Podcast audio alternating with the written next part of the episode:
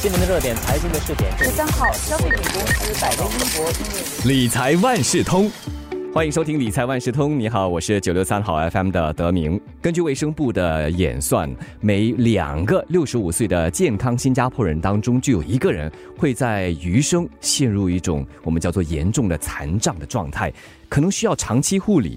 而每十名重度残疾者当中呢，大约有三个人，他们这个时长啊会达到十年或者是更久的时间，陷入残障的风险那么高，正值青壮年的你有没有未雨绸缪呢？那么你又是否了解怎样才能为自己提供足够的保障？这一期的理财万事通，我邀请华为媒体集团联合早报财经新闻高级记者陈子云，还有特别朋友，他是 Sing Life 财务顾问公司首席财富经理张玉峰，和我们一起来聊一聊年轻人是否需要长期的护理计划。那本期的理财万事通是由 Sing Life with Aviva 鼎力支持，Sing Life 以更好的方式实现财务自由。两位好，你好，大明你好。我们说到长期患病或者是残障，这对很多人来说，尤其是身强体壮的这些年轻人来说啊，似乎是离自己的生活很远的一种想法或者是说法，更不要说是长期护理，又或是额外的保障。那年轻人也需要提前的规划吗？很多年轻人会觉得我还年轻、健康，行动也没问题，不太可能坐轮椅或一辈子靠插管喂食。但肠障的风险其实很高，而且我们无法预知它什么时候发生。突然中风、糖尿病、得了失智症，这些都是严重的肠障。患病和肠障是老化的一部分。随着年龄增加，我们可能需要依赖其他人来完成日常生活的事情。真的是一旦失去了自理能力啊，问题是蛮大的，对吗？对，一旦失去了自理能力，无法工作赚钱。可能面对沉重的财务压力，所以还是要提前规划，这样才能多一份保障。没错，说到保障，在两年前吧，二零二零年十月一号，其实就推出了一个叫做全国保险计划终身互保 （Casual Life）。这是强制要求年满三十岁的新加坡公民和永久居民加入的一个计划。那目的就是要让严重残障的人有基本的财务保障。那么有了这个，是不是就可以让人高枕无忧？特别是年轻人的玉峰，这是另一个普遍存在的误解了。终身互保计划规定了六项日常生活，哪六项呢？包括冲凉、进食、如厕、换衣服、手脚移动和走动，也就是英文所说的 ADL（Activities of Daily Living）。对，对了，对。如果这六项中有三样无法进行，受保人终身可每月获得至少六百元的赔付额。嗯，其实听起来啊，这个赔付的金额。并不是很多哈，想问一下紫云，如果真的陷入这种严重的残障情况的话，这样的赔付能够保障我们的生活吗？足够吗？对，就是受访的分析师就觉得，在这项终身互保计划下，如果你不幸发生严重残障的情况，每月获得六百元呢，其实是不够的，因为这只是基本的保障。就根据保险公司二零一八年进行的调查，残疾者呢所需的日常生活费和治疗费用非常的高，每月平均就要高达两千三百多元。那这些费用包括了请女佣，可能你需要去日间护理中心或者疗养院，也可能你需要买一些助行工具，如拐杖、轮椅等。有时病患呢长期在家里需要病床和减压坐垫等，这些加起来都是一大笔费用。可不可以举例啊？就是来给我们比较具体的计算一下这样的费用。根据分析师的估计呢，请一名女佣照料病患呢，每个月可能就要多达一千两百元。如果要去日间护理中心，就需要九百多元到一千五百元。如果选择进疗养院呢，又可能到达两千到三千六百元，加起来都是一大笔费用。这些我刚才提的日间护理中心还有疗养院的费用呢，都是还没有获得卫生部的津贴。当然，你考虑这些费用之外，那你还要考虑每年物价可能会上涨，所以你在考虑你的赔付足不足够的时候，都要把这些物价还有通胀考虑在内。听子云这一番的解说，很明显的，这六百元的赔付恐怕是杯水车薪，是不足够的。但是不用担心，因为我相信很多人其实都购买了住院保险计划，又或者是定期人寿保险，应该能提供足够的保障吧？玉峰。定期人寿保险是在投保人患上严重疾病或死亡时理赔一笔款项。严重疾病通常是在患病后期诊断出的，比较好的情况是在中期段诊断出。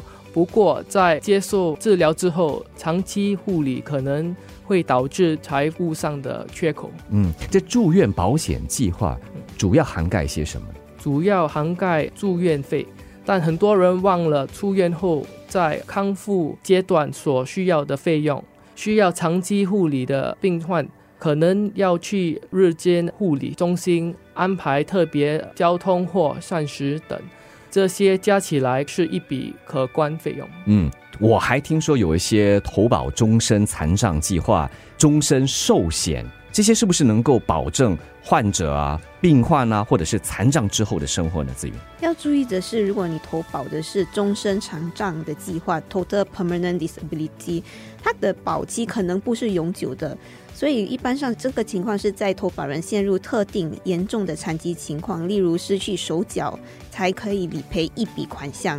而终身寿险 （whole life insurance） 对在那个保期内呢，一般上也只是到七十岁为止。所以一旦超过这个年龄，你可能就没有办法得到财务上的保障了。这一期的理财万事通，我们有早报的紫云，还有来自 Sing Life 的玉峰和我们做进一步的解说。那这一期的理财万事通是由 Sing Life with Aviva 鼎力支持，Sing Life 以更好的方式实现财务自由。那回来问一下玉峰呢，这个长期护理计划和前面提到的种种保险有些什么不一样？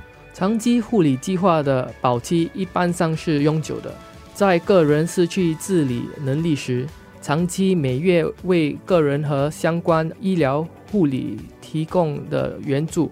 现在物价增长，为长期护理进行规划就显得更加重要了。那么，想要购买长期护理计划要注意些什么吗？在了解长期护理需要时，投保期限、健康状况和家族病史。是普遍的考量因素。比方说，例如女性的寿命比男性长，就需要更高金额的保障和更长的投保期限。如果健康状况恶劣或有家族病史，可能在买药物或器材上花更多钱。而且很重要的就是，越年轻购买越理想，对吗？越年轻的购买额外保障，就越能锁定较低的保费。以每月理赔两千元的计划为例，一名三十岁的男性购买这类保险，市面上的保费是六百多至七百多元起跳，而如果是四十岁的男性，保费就增长到八百多至一千一百多起跳，等到五十岁购买，保费又进一步增长，变成一千四百多至一千七百多元起跳了。嗯，所以这个根据年龄啊，这起跳价的差别是越来越大的。这是男性，女性相信也一样，对吗？对，女性也是一样的。三十岁女性的保费是七百多至一千多元起跳。四十岁就变成一千一百多至一千四百多元起跳，而五十岁就增加到一千七百多至两千三百多元起跳。请问紫云，如果我的预算真的不够，有些什么解决的方法吗？如果你的手头比较紧，不希望用现金来支付保费呢，可以考虑利用那个保健储蓄 MediSave 来支付保费。目前国人每年可以动用的款项是大概六百元来支付保费。不过呢，专家是建议尽量不要用 MediSave 里面的款项，因为最好是全用现金，把款项保留在保健储蓄户头中。因为保健储蓄户头的利率非常高，每年四八仙。你把款项留在那个 MediSave 里面呢，你就可以赚。更多的利息作为退休规划。最后想问一下了，针对长期护理计划，市面上有哪些类型的产品？在市面上有不一样的长期护理计划，比如投保人如果无法进行至少两种日常生活活动，ADL 可获得赔偿。此外，如果投保人出现残疾情况，可免交这个保单的费用。又或者，当投保人严重残疾时，可获得三倍一次性的赔偿。当然，投保人也可以选择每个月获得固定的赔付额。如果你们担心物价上涨，可以考虑另一个计划每月的赔付额和保费每年增加两八千或三八千。我们说啊，人生难测啊，不管是患病，甚至是严重残障，以致需要长期护理，这些都是不在我们的掌控范围之内的。因此，即使是年轻力壮的你，也需要预先做好长期护理计划。再次感谢华为媒体集团联合早报财经新闻记者陈子云，以及 Sing Life 首席财富经理张玉峰和我们做详细的解说，有关长期护理计划所要注意的事项。这一期的节目由 Sing Life with Aviva 鼎力支持，Sing Life 以更好的方式实现财务自由。理财万事通每期提供你最需要知道的理财与财经知识。如果你想了解更多，可以到早报的 SG 搜索“联合早报财经专栏理财简囊”。我是九六三好 FM 的德明，我们下期再见。